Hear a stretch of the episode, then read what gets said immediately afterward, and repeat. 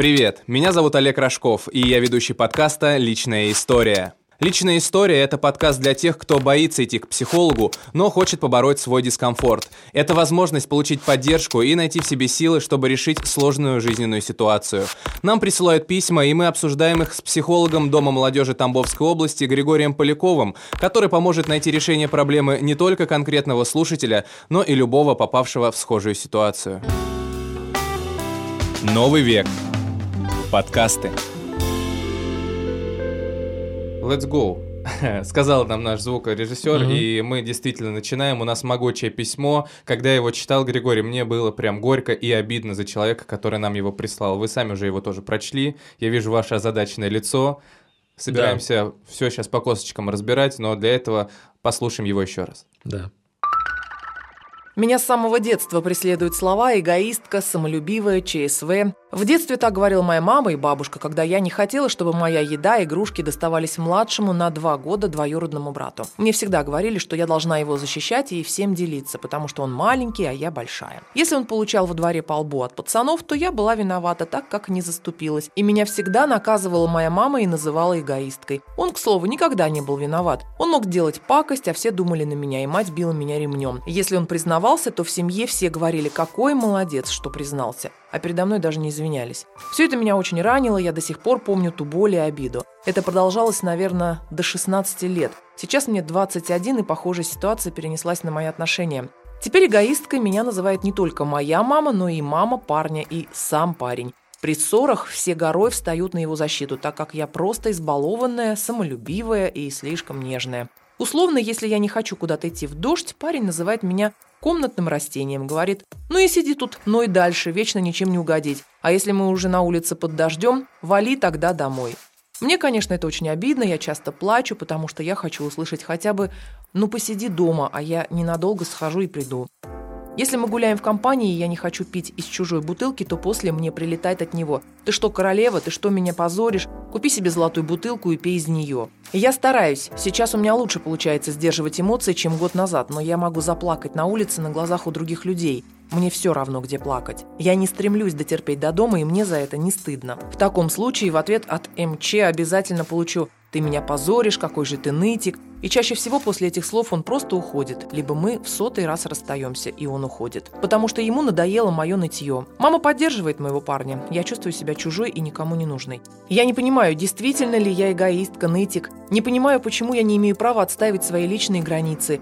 Если я это делаю, то ситуация заканчивается конфликтом, в котором виновата я так как думаю только о себе. И когда случается конфликт, я и сама чувствую свою вину. В моей голове мысли я могла бы промолчать, потерпела бы, и мы бы не поругались. Два человека, которые говорят мне, что мое поведение нормальное, это моя подруга. И папа, который с недавнего времени единственный из семьи слушает меня и поддерживает.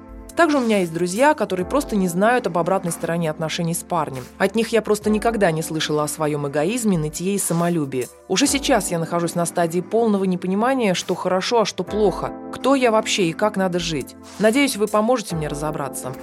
Я буду зачитывать здесь отрывки. Предлагаю вам разобрать это письмо на несколько частей. Так будет нам удобнее, и нашим слушателям, я думаю, тоже будет так проще воспринимать всю информацию. И давайте я вам первый кусочек зачитаю сейчас, чтобы было понятно, от, от чего мы будем отталкиваться. Меня с самого детства преследуют слова «эгоистка», «самовлюбленная», «ЧСВ». В детстве так говорила моя мама и бабушка, когда я не хотела, чтобы моя еда и игрушки доставались младшему на два года двоюродному брату. Мне всегда говорили, что я должна его защищать и всем делиться, потому что он маленький, а я большая. Если он получил получал во дворе по лбу от пацанов, то я была виновата, так как не заступилась. Григорий, правы ли здесь родители?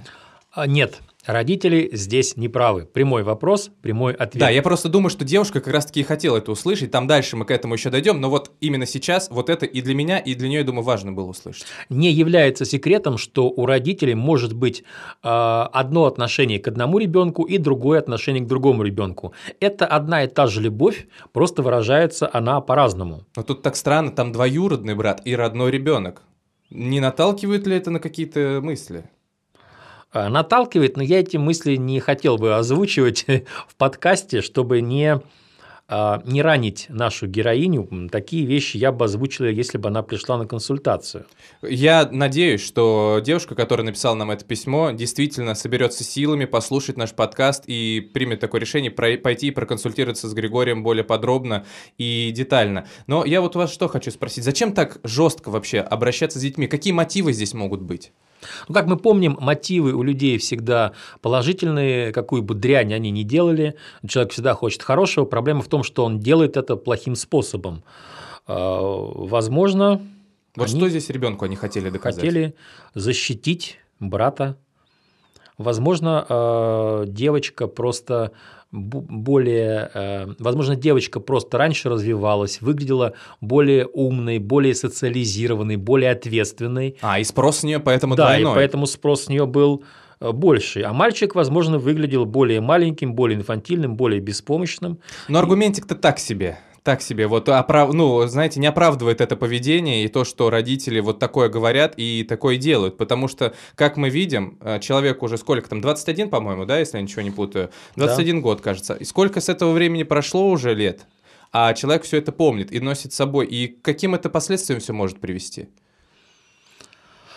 О, здесь э, могут быть самые разные последствия начиная от того, что возникнет проекция кого-то из родителей э, на своего будущего партнера. И тогда возможны два варианта. Или уважаемая девушка начнет выбирать себе партнеров точно таких же, как э, тот родитель, который э, ругал ее за брата, или начнет выбирать себе ярко противоположные тип партнера, который будет только ее хвалить. И то, и то потенциально чревато проблемами в отношениях, потому что и то, и то крайности. Вот, я только еще хотел сказать, да, здорово, что вы это отметили, это крайности. Как здесь найти тогда золотую середину? Потому что это прям ловушка какая-то настоящая, психологическая получается. Ты заложник ситуации, и что бы ты ни сделал, тебя это все равно приведет к плюс-минус печальным каким-то последствиям. Здесь может помочь э, само понимание вот этой великой истины в психологии. Э, мне даже каждый раз хорошо делается, когда я просто вспоминаю об этом. Во всех семейных конфликтах, во всех семейных непониманиях, пониманиях помните, пожалуйста, а, ваши родители, ваши дети, ваши родственники, когда делают плохое, они не хотят сделать плохо, они хотят хорошего, они просто не умеют. Знал бы прикуп, жил бы в Сочи. А поверьте, если бы они умели сделать то, что они хотят по-хорошему, они бы это сделали. Может быть, их воспитали таким образом, и они повторяют шаблоны своего собственного воспитания. Mm. Ведь мы же с вами знаем, что человек, которого в детстве а, воспитали, э, так сказать, с большим личным пространством, с малым количеством любви, он и к детям проявляет то же самое. То есть он не видел другой модели поведения. Mm. То есть у родителей есть какие-то причины, по которым они так относились, и чтобы узнать эти причины, иногда нужно углубиться в психоархеологию или пройти курс психотерапии. То есть опять мы приходим к тому, что все из детства. Многое, многое из детства, а, но поскольку девушке 21 год, она именно находится сейчас в таком возрасте, в котором она может покончить с этой обидой на родителей, потому что она сама уже взрослая, наверняка сталкивалась с какими-то трудностями, и она может понимать, что да, иногда я хочу сделать по-хорошему, но не получается.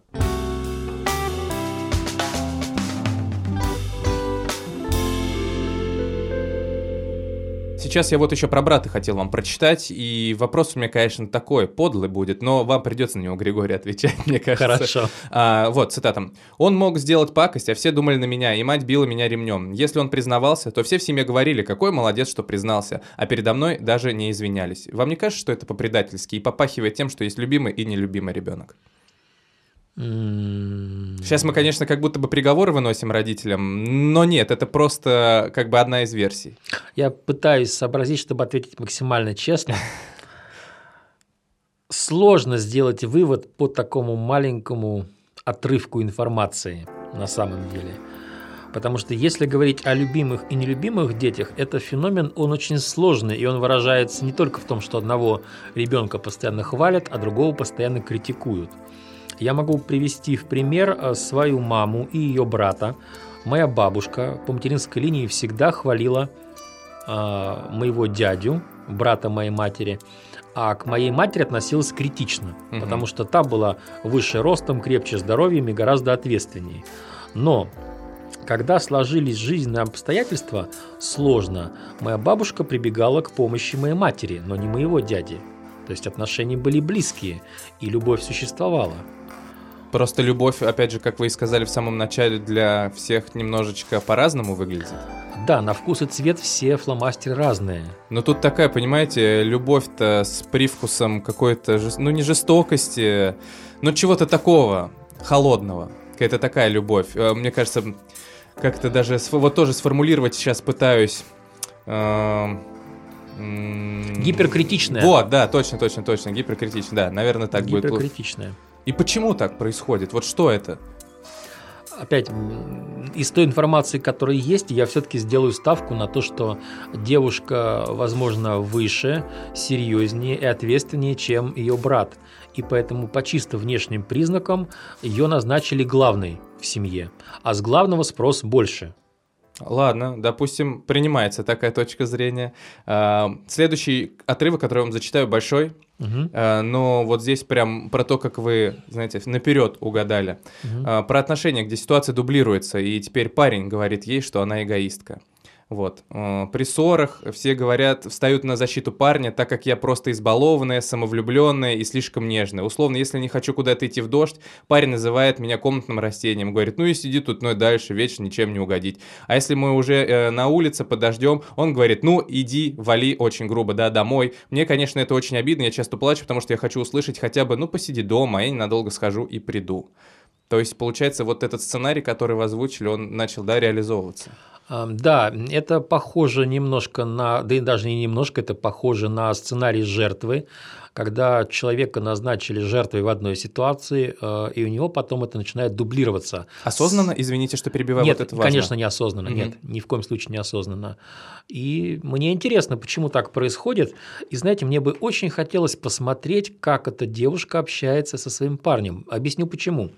Я неоднократно сталкивался с такой ситуацией на психологических консультациях, когда клиент тебе звонит и пишет, ты иногда бываешь просто в жестких чувствах и думаешь, о боже, за что ополчились на человека, такой прекрасный человек, за что его делают э, козлом отпущения. А потом приходят его родственники, и выясняется, что человек в своем поведении демонстрирует какие-то провокационные вещи – Mm. И ты начинаешь понимать, что да, он не грубо с ними общается, он не, эм, не злой, но он что-то такое делает, что подсознательно на него вот так реагирует. И тогда его надо переучить. То есть он как будто бы чуть-чуть дублирует то, что с ним происходило, на теперь людей, которые к нему ближе. Да, это, возможно, такая сложная система проекций и переносов. На самом деле мне очень интересно, почему ваш парень так на вас реагирует – причем, смотрите, тут еще такой момент интересный. Теперь эгоисткой меня называет не только моя мама, но и мама моего парня.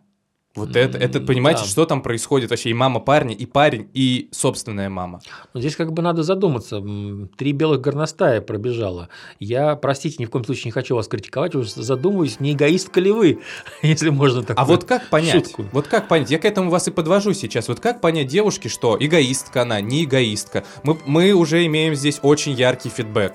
Да. Да, здесь все ясно, да, когда тебе что-то говорят, но как понять, правильно ты живешь в этом смысле или неправильно? Действительно ли ты эгоист? Какие-то маячки, может быть, вот эти горностаи бегущие. Ага. Как вот, как разобраться, что действительно девушка, может быть, ей стоит поработать над своим поведением, чуть-чуть принять это, да, понять, что, ну, возможно, я где-то не права. А либо наоборот, она ничего не делает, но просто так сложились карты. Очень хотелось бы пообщаться с девушкой лично, чтобы посмотреть, как она вообще общается с людьми, потому что могут быть такие вещи, как абсолютно нормальные слова, ну какая-нибудь плаксивая жалобная интонация, угу. или наоборот, слишком самоуверенная интонация при скромных словах, а люди реагируют на интонацию сильнее на 80%, чем на сами слова. Это все НЛП. Это все НЛП, это даже в широком смысле когнитивная психология. Э, мне интересно, я не понимаю, если честно, как такое может быть. Э, мне хочется позвать маму, парня, маму парня, эту девушку, всех позвать и посмотреть, что вообще происходит. Запустить им какую-нибудь бомбу для общения, чтобы они начали спорить, и тогда мне будет понятно. А вот так вот, читая письмо, мне, конечно, девушку жалко.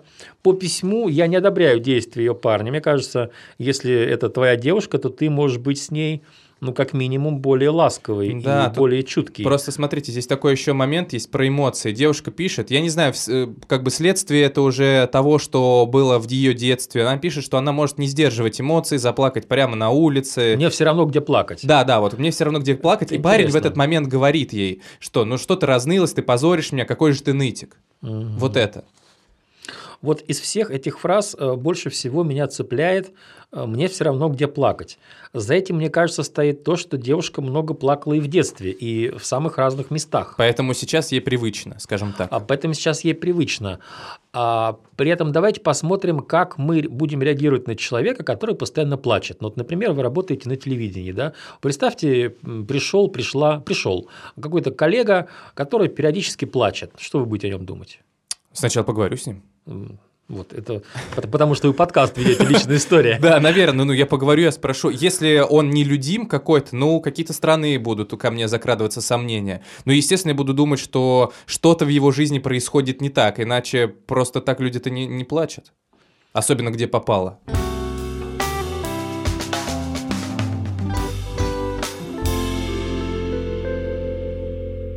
Да, вот люди просто так не плачут. А, Плач – это, как и все вещи, выученная реакция на какое-то поведение. Может быть, вы привыкли плакать, а люди не понимают ваших слез и списывают это на повышенную любовь к себе и эгоизм. Что, вот смотрите, я какая бедная, пожалейте-ка меня. Может быть, люди, как это знаете, э, видят вас жертву, видят, видят, что вы как бы играете в жертву. Вот они так думают. Но это может быть не так. И мне интересно, что девушка говорит, что мы в сотый раз с парнем расстаемся Мгм. после ссоры, он уходит. То есть здесь богатая история конфликтов, расставались много раз, Это абьюзивные, токсичные отношения даже. какие-то, да, но почему-то снова сходились. Ну, возможно, все это не является серьезной причиной для того, чтобы расстаться, и любовь-то она крепче и сильнее всяких вот этих вот мелочей. Да, а мне приходит на ум треугольник Карпмана. Так что давайте что, расскажем. может быть, девушка эм, из-за какой-то детской психотравмы часто ставит себя в позицию жертвы, но вы знаете, как только один человек ставит себя в позицию жертвы, ближайший к нему человек ставит себя в позицию преследователя. Мгм, так. Потому что это такие взаимные реакции. Может быть, девушка, лишенная вот таких проявлений любви в детстве, может быть, она привыкла демонстрировать, что ей плохо, что она жертва, но у людей это вместо понимания и желания ее обнять, утешить, приголубить вызывает агрессию. И только усиливается негативная реакция. Вот у меня... То есть они заблуждаются. Действительно, подозрение. человеку нужна какая-то помощь, его нужно холить, лелеять. А получается, что в ответ люди на вот эти слезы и эмоции реагируют как раз-таки остро. Реагируют агрессией. Агрессии, да. Вот как девушке сейчас быть? Давайте так не- небольшую итоговую черту подведем, чтобы действительно понять, в какой ситуации она сейчас находится и какие действия можно сейчас предпринять до того, как она к вам придет. Я надеюсь, что все-таки она соберется и дойдет до вас. Я тоже процитирую э, письмо. Два человека, которые говорят мне, что мое поведение нормальное, это мои подруги. И папа, который с недавнего времени единственный из семьи слушает меня и поддерживает. Смотрите, Холмс, Так. все наши версии, они обрываются. Мы не можем прийти ни к какому жесткому выводу. Это говорит о чем? О том, что нам нужна дополнительная информация. Что посоветовать девушке? Конечно, девушке посоветовать прийти и пообщаться, хотя бы просто так попить чай, чтобы я ее увидел, Мгм. да, чтобы я не, не, не фантазировал вот так, давая советы в пустоту. Девушка пишет, что э, у нее есть друзья, которые просто не знают о том, что у них с парнем творится вот такая ерунда. И от них она тоже никогда не слышала о своем эгоизме, нытье и самолюбии. И, соответственно, она находится на стадии полного непонимания того, Да-да-да. что происходит, что хорошо и что плохо. Знаете, какой-то газлайтинг происходит, да, как будто человеку со стороны э, определенные люди все время внушают, что он ненормальный, Какой-то не такой. Не такой, да. Причем это вот определенные, это определенные люди. Это мама, мама парня и сам парень. Да. Подруги и папа на ее стороне. Никто ей об этом не говорит. И вот ее можно понять, да, она, у нее такой раздрай, что ей делать? Как бы она не понимает, правильно она живет или неправильно она себя ведет. Вот в, как- в какой ситуации она сейчас находится. Если мы сейчас отбросим конкретно сам эгоизм, да, вот это, да, Да, действительно она эго-. Да, эгоистка она или не эгоистка, мы уберем это. Давайте мы оставляем только действия людей в ее сторону. Это жесткие какие-то слова от парня, какое-то странное поведение от ее мамы. Вот. И как ей хотя бы между этих вот ситуаций лавировать сейчас? А, взять листочек бумажки, ручку, начертить табличку с двумя столбцами и в первом столбце проанализировать поведение тех, кто агрессирует на нее и называет ее эгоисткой, и отношения с ними. Написать прям в столбик, что характерно для этих отношений. А во втором столбце написать людей, которые говорят ей, что она нормальная, что с ней все хорошо, и написать, что отличают эти отношения. Возможно, на этом контрастном анализе вы увидите, в чем собака зарыта. Может быть, вы поймете, что как-то по-разному ведете себя с разными группами людей, а может быть и нет. И еще вот знаете момент такой а, по поводу невольной проекции, бессознательной проекции поведения своих родителей когда девушка, возможно, возможно нет, но вот мы говорили об этом, что она как будто бы копирует что-то от того, что ей родители транслировали, и все это переходит на парня. Как вот эти моменты зафиксировать, как их понять? Также выписывать на листочек?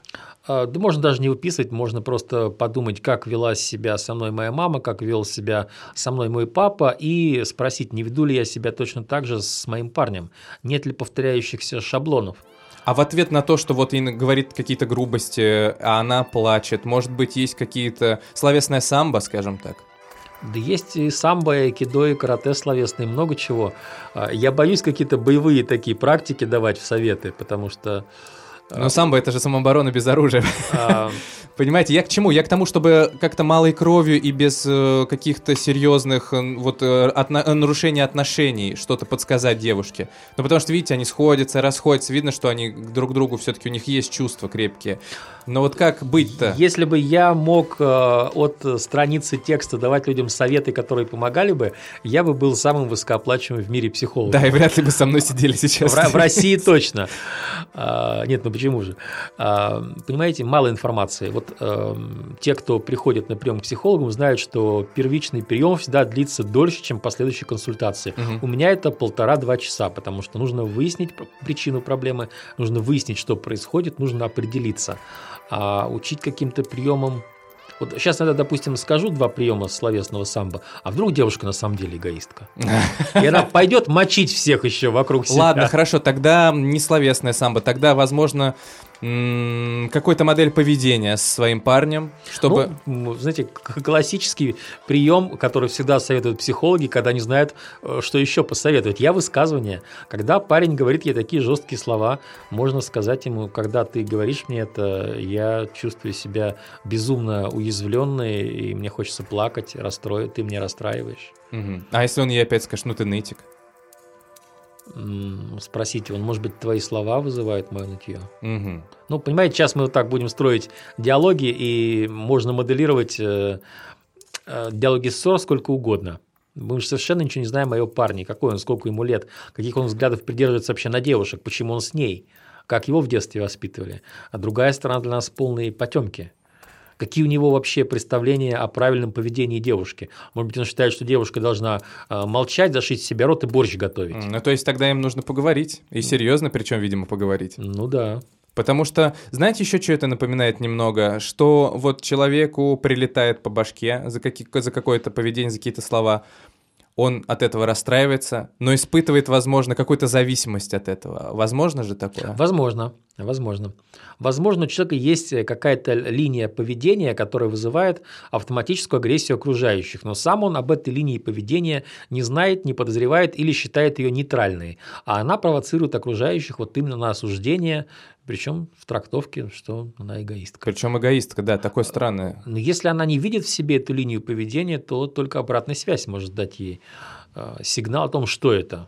Просто понимаете, возможно, эта обратная связь как раз-таки корявая, вот, да, Может то, что быть, транслируется да. от мамы, от мамы парня и от самого парня, потому что есть другие люди, и они тоже ведь адекватные, мыслящие и так далее, это подруги и, и отец. Вот. Да. И, и почему с этой стороны ничего не идет? Потому что подруги не предвзяты к ней, э, а отец просто любит очень сильно, не так сильно, возможно, как мама. А, честно, ничего не могу сказать. Э, изо всех сил понимаю, что вы пытаетесь меня раскрутить да, на какой-то да, такой да. определенный психологический ответ, но не могу сказать ничего определенного, чтобы никому не нанести вреда. Хорошо, да? давайте тогда не будем словоблудием заниматься. Мы сейчас подведем финальный итог нашей встречи, и что-нибудь посоветуем девушке на ближайшее время, пока вот выходит наш подкаст, когда он выйдет, когда она его прослушает, и что ей сделать. А, уважаемая девушка, обратите, пожалуйста, внимание а, вот на что. Когда вам говорят, что вы эгоистка, посмотрите непосредственно перед этим, что вы делаете, что вы говорите и как вы делаете, с какой интонацией вы это говорите. Нет ли чего-то общего в действиях каждый раз перед тем, как вас называют эгоисткой? Нет ли чего-то общего в интонациях, в вашей мимике, в вашем передвижении по помещению, в ваших жестах, в ваших эмоциях? Э, если вы обнаружите одну и ту же черту, которая каждый раз у вас проявляется перед тем, как вас назовут эгоисткой, это может быть ключом к решению вашей ситуации. А вот как трезво это оценить? Понимаете, ведь каждый же человек любит себя, и тяжеловато признавать иногда, что ты вот действительно такой. Потому что я сам через такое проходил и понимал, что вот, ну, я не идеален и не такой, каким я казался себе на самом деле. Ну, здесь, поскольку девушка запуталась и желает распутаться в этой ситуации, мне кажется, она заинтересована и замотивирована а, прекратить такую реакцию на окружающих. Как она пишет, а, я хочу разобраться, я уже не понимаю, что хорошо, что плохо, и как вообще надо жить. Надеюсь, вы поможете мне разобраться. Вот этот совет, я думаю, у нее хватит смелости, хватит честности, раз она написала письмо нам. Это смелая девушка. Адекватно мыслящая, Адекватно грамотная. мыслящая. То есть мы ждем ее, да, Григорий? Да, мы ждем ее. Отлично. Тогда, девушка, не стесняйтесь, не бойтесь. Если вы написали письмо, это уже небольшой шажочек к тому, чтобы разобраться в своей проблеме. Григорий вам сказал, что нужно сделать, на что обратить внимание. Я надеюсь, что у вас это получится сделать правильно, трезво оценить и даже с болью, возможно, принять какие-то свои не самые положительные черты, потому что все мы через это проходим. Но, как там говорится, no pain, no gain. Да.